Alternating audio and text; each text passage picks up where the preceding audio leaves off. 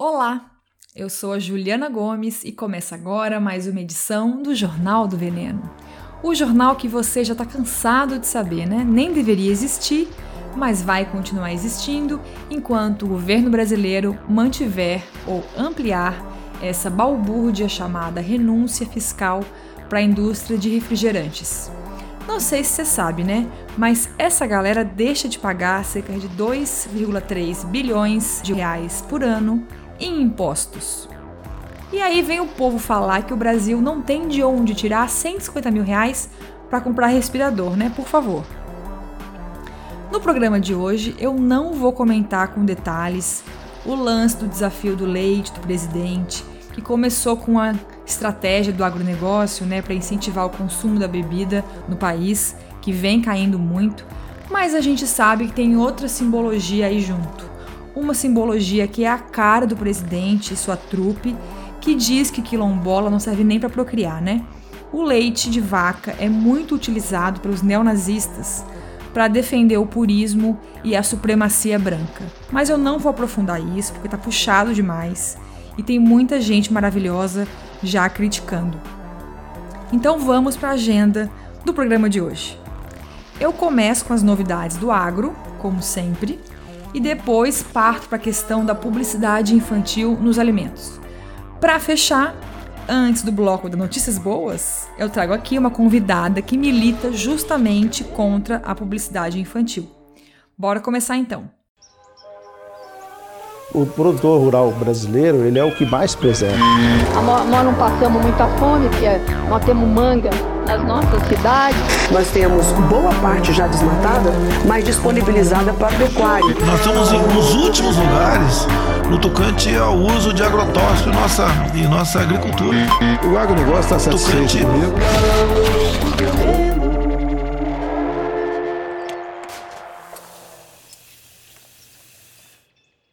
Antes de mais nada, obrigada pelos comentários e milhões de elogios ao episódio passado. Eu quero só atualizar uma coisa rapidinho. Enfim, o corona chegou com tudo no interior do Brasil, né? E a gente já sabe o que está gerando os surtos nas pequenas cidades: os frigoríficos, que continuam abertos com os funcionários jogados a Deus dará. Só no Rio Grande do Sul já são 17 fábricas de carnes com surtos da doença.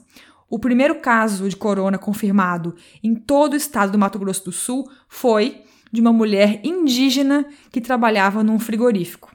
Esse tema dos frigoríficos rende muito. E eu deveria falar também sobre como ele afeta os animais de fato, né?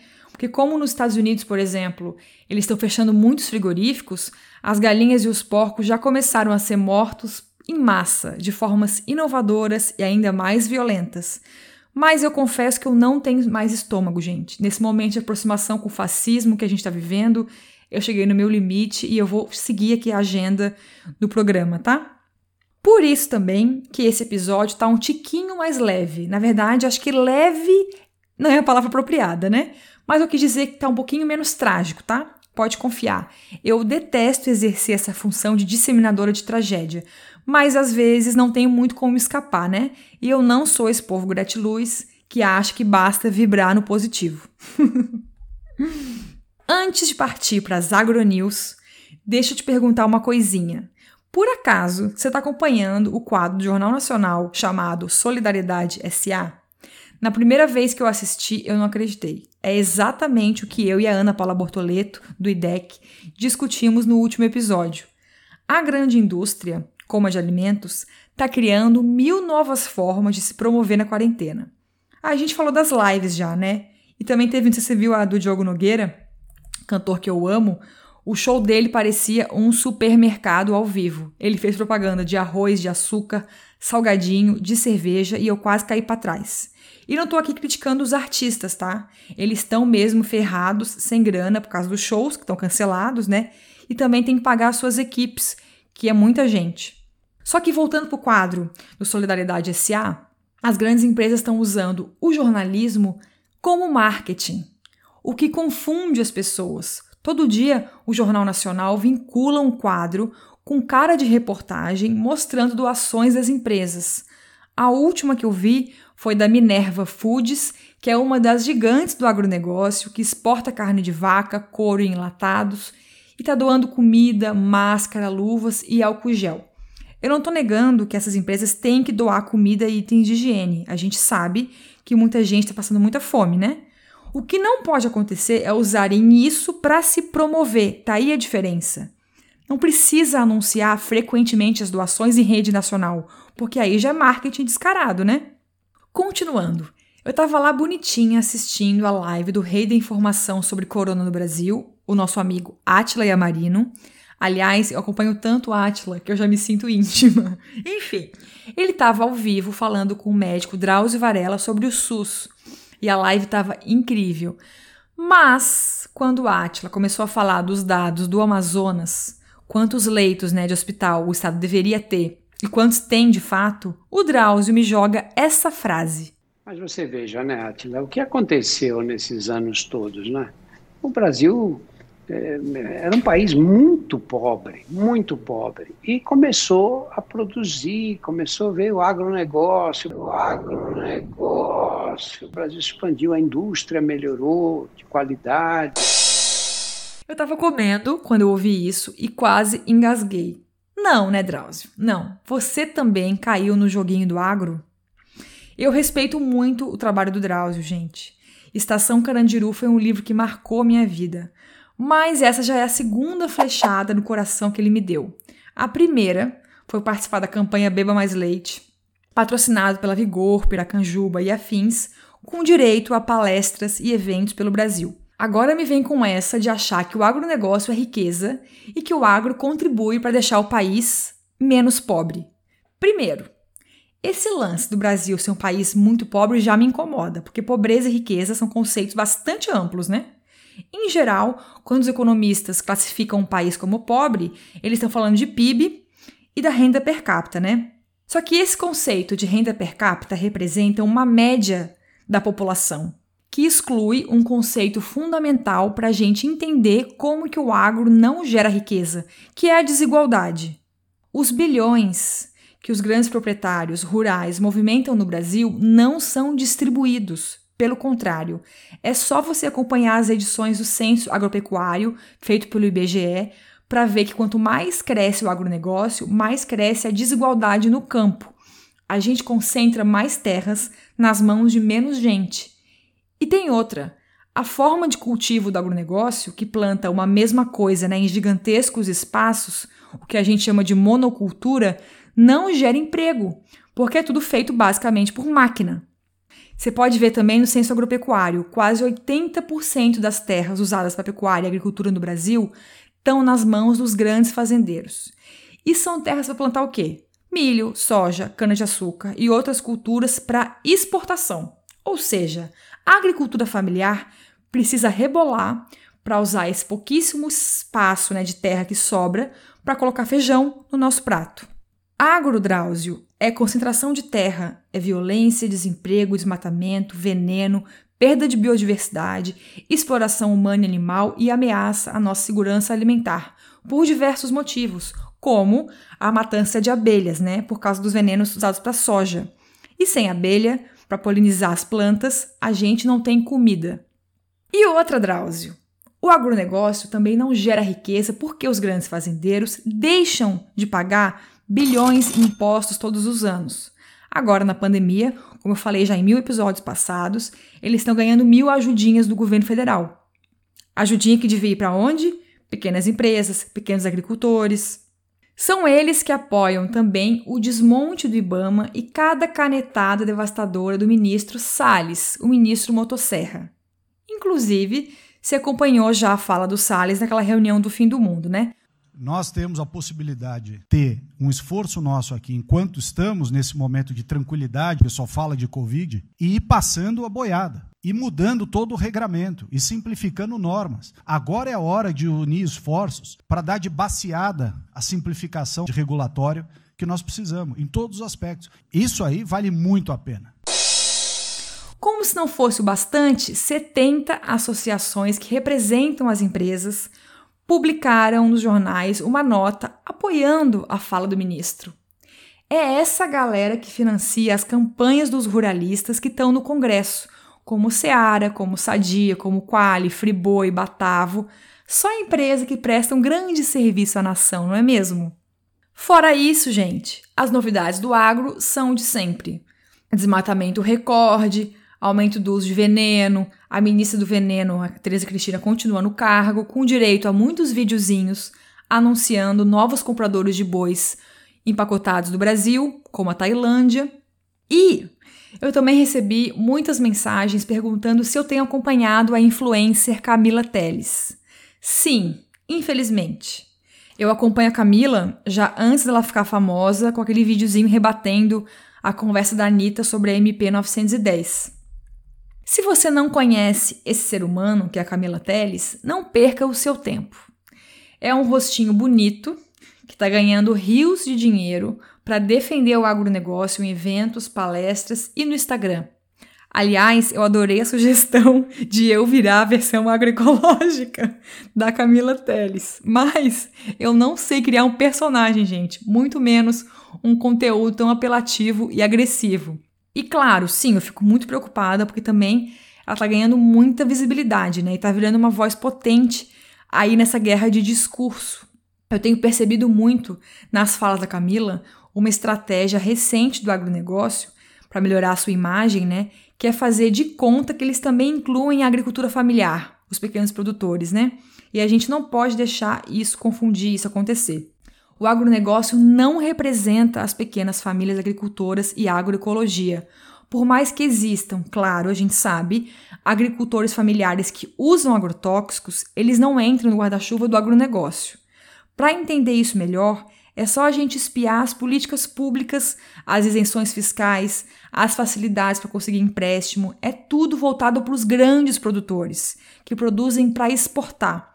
Ou seja, eu vou encher muito o saco com essa questão aqui no Jornal do Veneno, tá? Ah, Outra coisa importante, a maior parte das notícias que eu cito sobre agronegócio aqui, eu não tiro do zero, né? Eu pesquiso, claro, em muitos portais de notícias, como Canal Rural e afins, mas a maior parte vem do lindo trabalho maravilhoso e estupendo do portal chamado De Olho nos Ruralistas. Eu sou assinante, custa 12 reais por mês. Eu não perco uma edição do boletim deles, nenhuma reportagem, nenhum post do Instagram. Vale a pena apoiar esse trabalho porque é muito corajoso já que não é fácil peitar o agronegócio, né? Pronto, é isso de AgroNews por hoje, tá bom? Vamos respirar fundo e próximo bloco.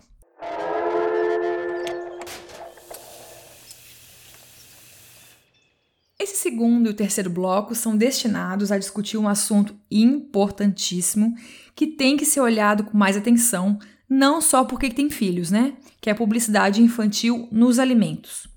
Esse conteúdo que eu vou falar agora foi pensado mais uma vez em parceria com o Instituto Brasileiro de Defesa do Consumidor, o IDEC. Você vai ouvir muito essa sigla aqui, porque a gente fechou uma parceria junto para te levar mais informação e para a gente olhar a grande indústria com olhos mais críticos, tá?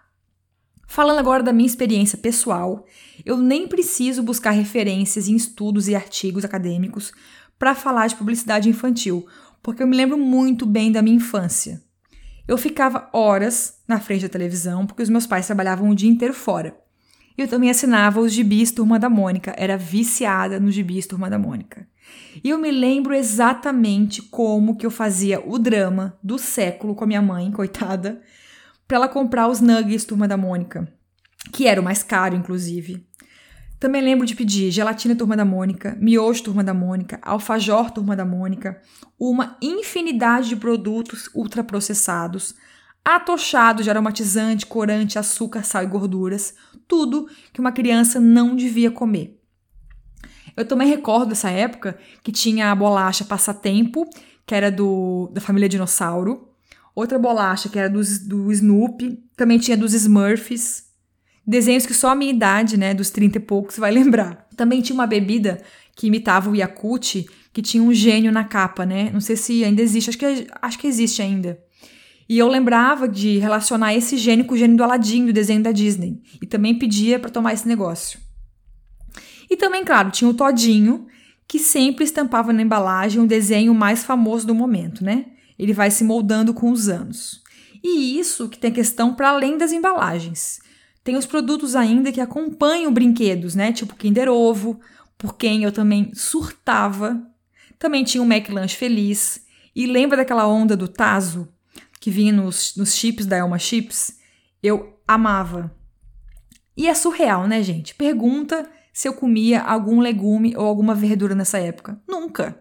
Eu só queria esses pacotes, assim como todos os meus amigos que comiam ou desejavam comer. Em resumo, a gente está alimentando gerações há anos que comem não porque tem fome, mas para atender um desejo construído pela publicidade, pelas empresas, né? E é com essas coisas que a gente desenvolve o nosso paladar e cria memórias afetivas.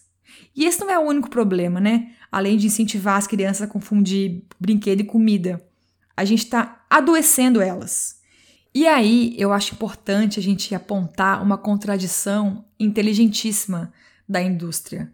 Por quê? Ao mesmo tempo que ela nos força a comprar produtos nada saudáveis pelas propagandas, né?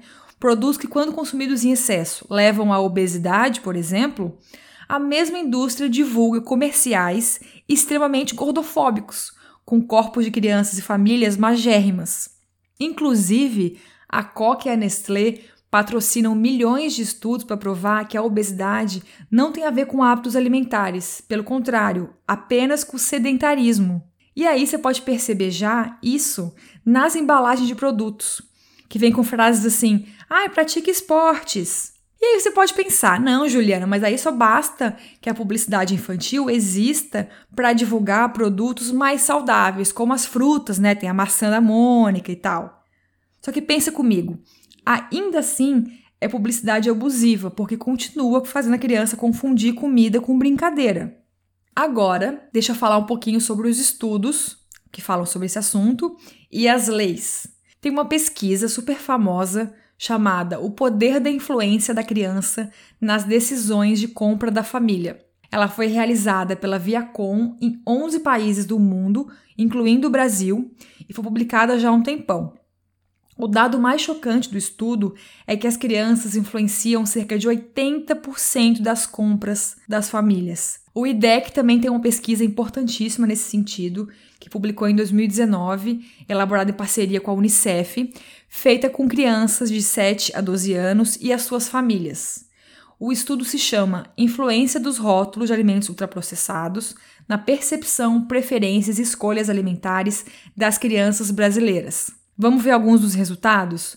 83% dos pais ou responsáveis afirmaram que as crianças comem diariamente alimentos e bebidas industrializadas.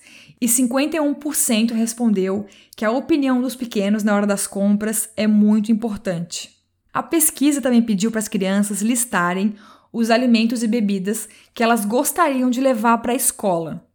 E entre as bebidas, claro, 54% falou refrigerantes e 28% iogurtes ultraprocessados. Já entre alimentos, as opções mais citadas foram salgadinhos.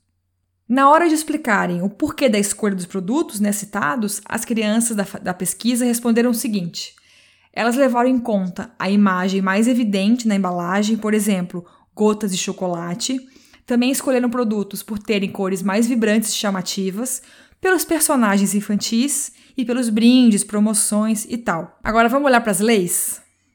Em 2014, o Conselho Nacional de Direitos da Criança e do Adolescente, o CONANDA, que faz um trabalho importantíssimo, conseguiu uma vitória imensa, que foi aprovar a Resolução 163.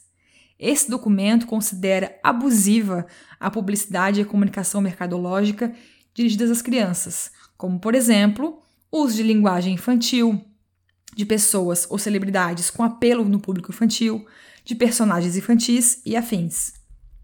Só que aí entram algumas brechas e artimanhas da indústria, claro, né? Muitos alimentos ultraprocessados apresentam alegações nutricionais, como por exemplo, entre aspas, rico em fibras, cereal integral, contém vitaminas e minerais e outras estratégias de marketing para confundir e sugerir que o produto é mais saudável.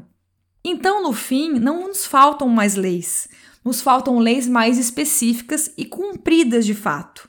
Além, claro, da gente conseguir aprovar aquele modelo de alerta nos rótulos dos alimentos, né? Como alto em gordura, alto em açúcar, como dos triângulos do Chile, que acabou de chegar agora no México também.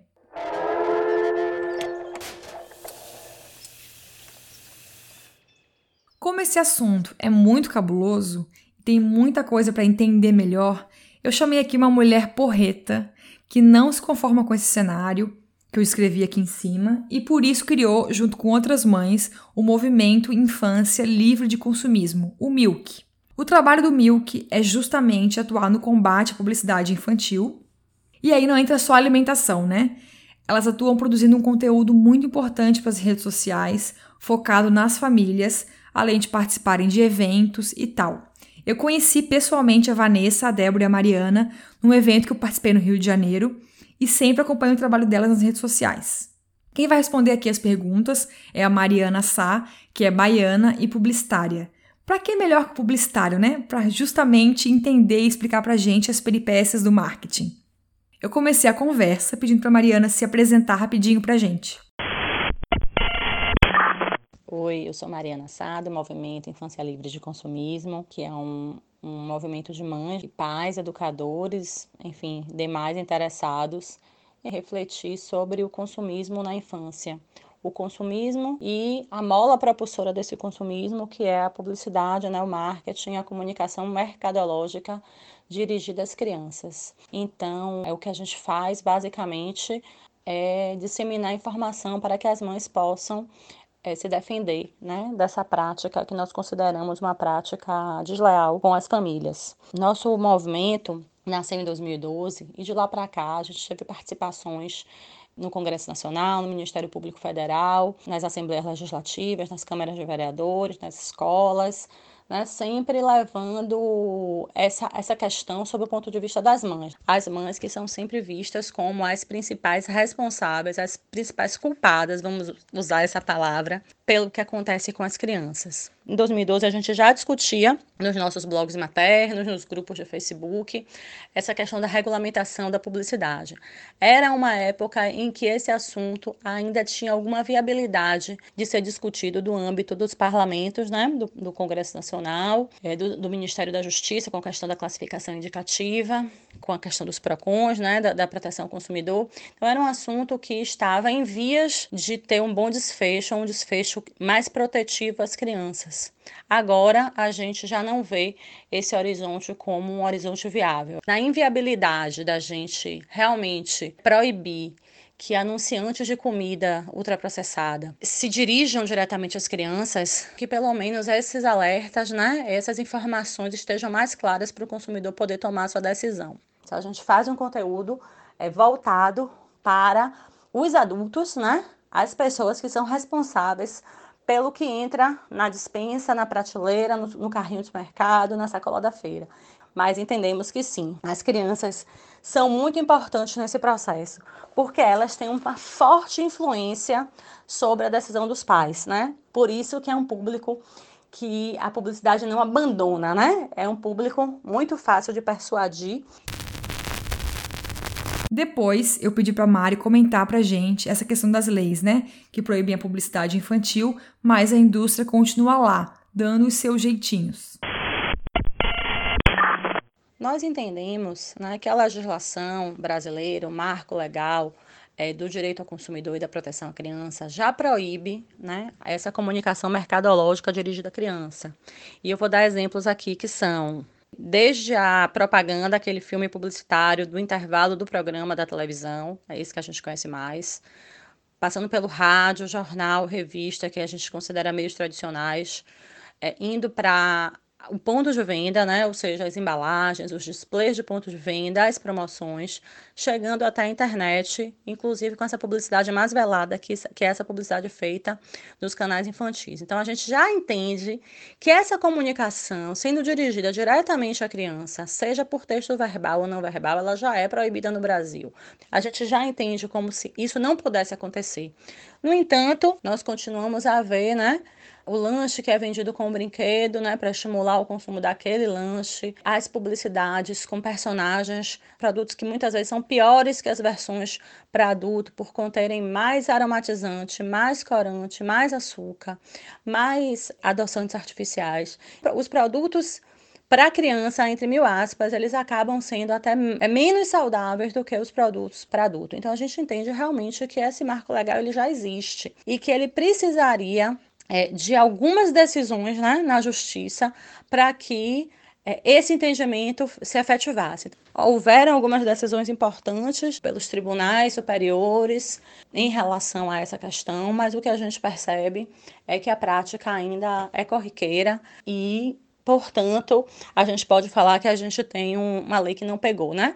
E aí tem uma coisa em relação à alimentação que é bem importante de falar. Quando a gente fala que a publicidade exerce uma influência negativa nas crianças, né? As pessoas têm dificuldade de perceber esses efeitos, né? Porque quando a gente fala de aumento do consumismo, de aumento da agressividade, de aumento do estresse familiar, são indicadores difíceis de perceber. Né? A gente confunde isso com falta de educação, com birra. Eu costumo dizer que nós somos, nós assim que temos 40, 45, 50 anos, somos a primeira geração de consumistas mesmo. Porque somos a primeira geração que nasceu na frente da televisão. Agora, essa geração que tem agora 15, 20 anos, foi a primeira geração que nasceu na frente da internet. Então, eu costumo dizer que a diferença da minha geração para a geração do meu pai e do meu avó, de minha avó é que eles foram ser impactados por esse marketing sofisticado depois de ter as suas faculdades, né, é, formadas. Apesar de que a gente sabe que a publicidade de alimentos tem uma grande influência das pessoas mais velhas. O discurso publicitário ele é tão sofisticado que ele entra pelas nossas orelhas e pelos nossos olhos sem a gente perceber direito. E quando a gente se vê, a gente vai precisar fazer um longo percurso para desconstruir as crenças, os valores que foram transmitidos pela publicidade. Para fechar, eu perguntei para Mari como que ela vê o cenário atual da publicidade infantil nos alimentos e se ela se sente otimista, né? Se ela vê saídas no curto e longo prazo. Não vejo no curto prazo, como a gente via em 2012, em 2013, uma possibilidade de, da efetivação desse marco legal né, acontecer no Brasil. É, existem medidas, especialmente para a questão dos alimentos, para os produtos ultraprocessados, trazerem alertas para melhorar o grau de informação das pessoas, mas não vejo, sinceramente, muito pelo contrário, acho que vejo até com pessimismo a questão da, da, da possibilidade de você dirigir às crianças e aos adultos mensagens que incentivam o consumo de produtos que por si só, né, se eles existissem sem a publicidade, eles jamais seriam vendidos. Produtos que se você né, colocar na boca com cuidado, nem gostosos são, nem saborosos são, né? Acho que a gente precisaria fazer uma longa discussão sobre o papel do Estado, sobre a responsabilidade das empresas, né? Mas nesse cenário de crise econômica, inclusive, não vejo é, nenhuma possibilidade de qualquer governo poder mexer agora com interesses de grandes conglomerados, especialmente os de alimentos, né? Por este momento de curtíssimo prazo, né, dessa, desse efeito da pandemia e por, pelo longo prazo, pela força que as, que as empresas estão tendo em relação à capacidade do Estado em responder. Então, não vejo com otimismo, não. Então, é por isso que a gente centra esforços né, em disseminar informação, em disseminar reflexão, para que as mães percebam, né? Que um prato de feijão com arroz, né? Que um macarrãozinho, um cabelo de anjo com molhinho de tomate feito em casa é tão prático e muito mais saudável que a sua versão, né? De pacote instantânea, pré-cozida, pré-frita. Uma coisa importante que precisa ficar registrada é que informação, apenas a informação, ela não é suficiente para fazer frente ao discurso do marketing, da publicidade. Eu me lembro agora de um experimento que foi feito por um chefe de cozinha que fez um nugget como a indústria faz, né? Fez aqueles empanadinhos de frango como a indústria faz, com toda espécie de víscera, com as, os pés, com os bicos, e colocou todos os ingredientes que a indústria coloca no processador na frente de crianças. As crianças assistiram todo o processo.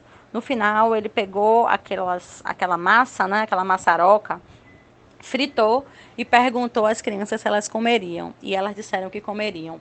Porque a indústria né, desde a criação do produto até a venda, ela tem um, um, um, vários pontos de sedução. Então, a informação racional, ela não é suficiente para fazer frente ao nosso, à nossa emoção. Então, além de toda a informação né, que a gente tem que disponibilizar, a gente tem que oferecer às pessoas e as pessoas têm que se dar a oportunidade de se autoconhecer de entender o que é que naquele produto as faz querer né, consumir, mesmo sabendo que eles, são, que eles não são bons para a saúde. Então, que a publicidade ela mexe é, com questões da nossa emoção. A gente acha que as escolhas são racionais, mas as escolhas não são racionais, as escolhas são profundamente emocionais. Então, enquanto a, a, a indústria, os anunciantes, a publicidade não parar de usar esse tipo de argumento emocional, não, enquanto a indústria não perceber a sua responsabilidade no problema da obesidade mundial e mudar desde o seu produto até a forma de se comunicar, a gente vai ficar aqui fazendo o que a gente tem que fazer mesmo, sabe, Ju? A gente tem que ficar fazendo isso. Que é dar informação, que é fornecer informação, fornecer informação, fornecer informação. Mas a gente precisa que esses conglomerados mundiais que detêm uma grande parte da alimentação mundial se conscientizem de que elas são parte de um grande problema e que melhorem os seus produtos, desde a sua criação, da concepção do produto, passando pela fabricação até a comunicação. Experimentar com as crianças, experimentar com nossos filhos, né? A criação de memórias, de, emo de emoções em torno de comida boa, de comida fresca, de comida de verdade, em, em torno de um prato de feijão com arroz. Existia ali uma emoção que sempre que a criança ela vai crescer, vai virar adulto, jovem, vai virar adulto, vai envelhecer, e ela vai lembrar daquela comida, né? Como a comida da sua casa, como a comida da, do seu lugar seguro, como a comida que era feita com amor, que era feita com carinho. Né? Enquanto essas empresas não chegam nesse lugar, que seria um lugar utópico, que a gente consiga revestir, sabe? Cada prato de comida que sai da nossa cozinha, que chega na nossa mesa, com essas emoções, para pelo menos a gente pode, poder competir, né? Para que o nosso, nosso empanadinho de, de, de, lentilha, de grão de bico, super temperadinho com ervas né, frescas da feira, ele tenha o mesmo apelo emocional né, que o ultraprocessado. Então, da gente mesmo, criar para a gente mesmo e para nossos filhos é, novas emoções e novos afetos em torno da comida fresca, né, da comida de verdade. Eu queria agradecer muito a participação da Mariana aqui. Vamos acompanhar o trabalho do Movimento Infância Livre de Consumismo, Milk, no Instagram e divulgar para Deus e o mundo, tá? Esse assunto não cabe só a quem tem filhos, por favor. Como defende o ECA, somos todos responsáveis pela educação das crianças.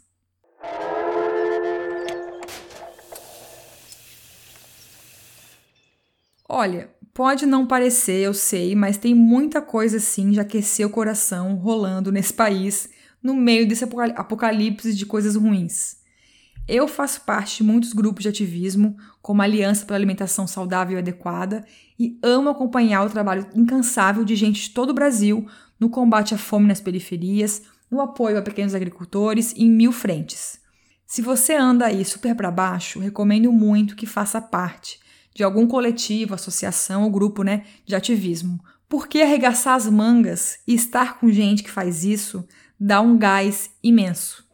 Mas eu escolhi aqui uma notícia que cabe muito bem para esse momento que a gente está vivendo no Brasil e no mundo, né? De genocídio da população negra. Não custa lembrar, todos temos a obrigação de sermos antirracistas, da gente se posicionar sobre isso, porque quem se cala apoia. A cooperativa de agricultores quilombolas do Vale do Ribeira acabou de doar 15 toneladas de alimentos para 716 famílias. Ao todo, os quilombolas doaram 26 tipos de alimentos, entre mandioca, cará, abacate, chuchu, laranja e rapadura, tudo plantado sem veneno. Olha que maravilha! Quem recebeu os alimentos foram 18 aldeias guarani, dois quilombos e mais a população em vulnerabilidade social das cidades de Eldorado e Iporanga, que ficam no estado de São Paulo. Agora você imagina, né? Se a gente tivesse feito uma reforma agrária popular após abolir a escravidão e distribuído terra de forma justa, as coisas seriam muito, mas muito diferentes nesse país.